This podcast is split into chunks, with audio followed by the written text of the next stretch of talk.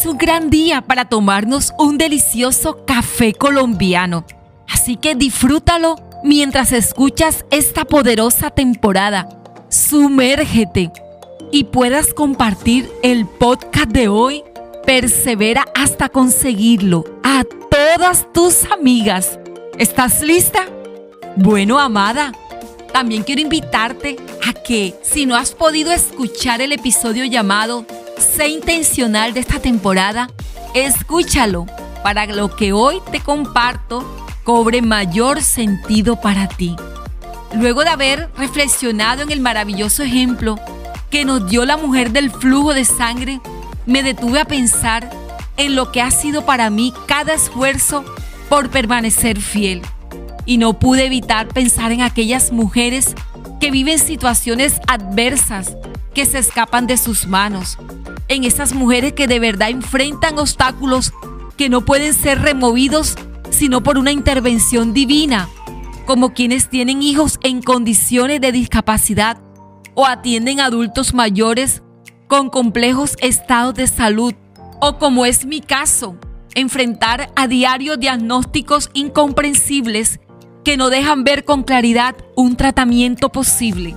Sin desmeritar el esfuerzo de ninguna mujer, hoy quiero dirigirme a todas esas amadas que me escuchan para decirle que ni aún la enfermedad es un impedimento para que tú recibas la llenura del Espíritu de Dios, ni aún esas largas noches que pasas en vela cuando nadie te ve, ni aún esas lágrimas que a veces se mezclan entre frustración y tristeza al no poder hacer algo más por tu ser amado, sea tu hijo, tu padre o tu pareja.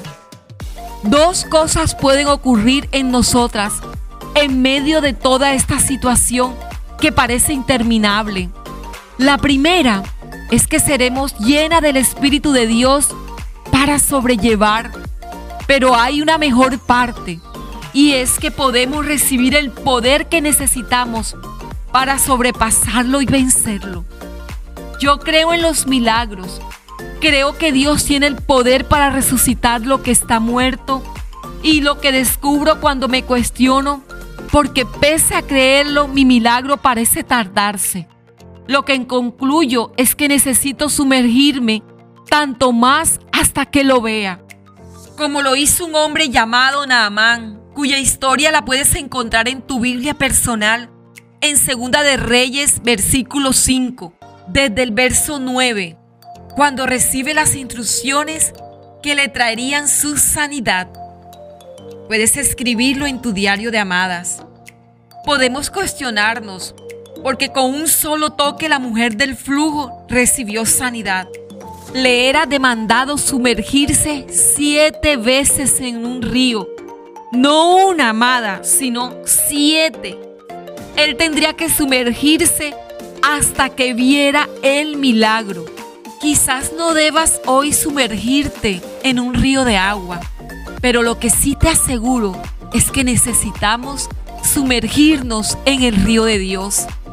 ¿Hasta cuándo? Puede ser la pregunta que me hagas.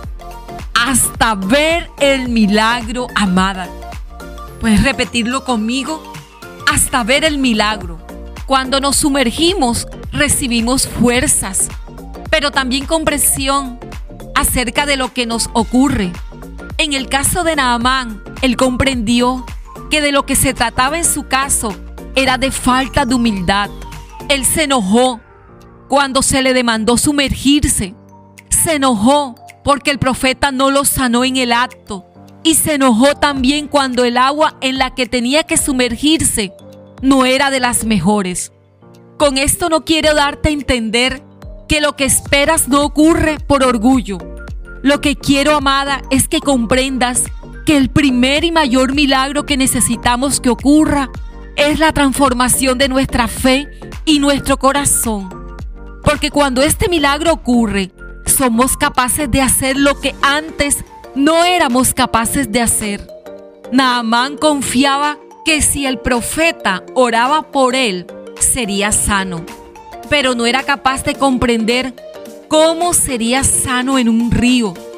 Él tenía pensado cómo era que debía ocurrir su milagro, Pero Dios lo llevó más allá, lo sacó del esquema y le hizo ver que quien diseña cómo, cuándo y dónde ocurren los milagros es Él.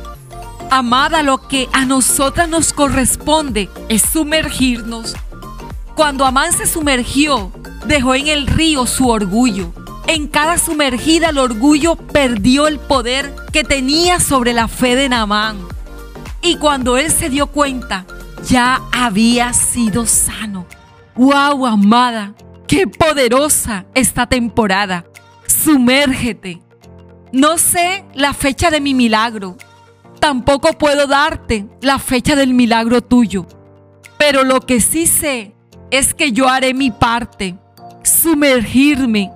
¿Y tú, amada? Escribe en tu diario la respuesta y comparte el episodio de hoy a muchas mujeres que están esperando su milagro. Te llevo en mi corazón, amada.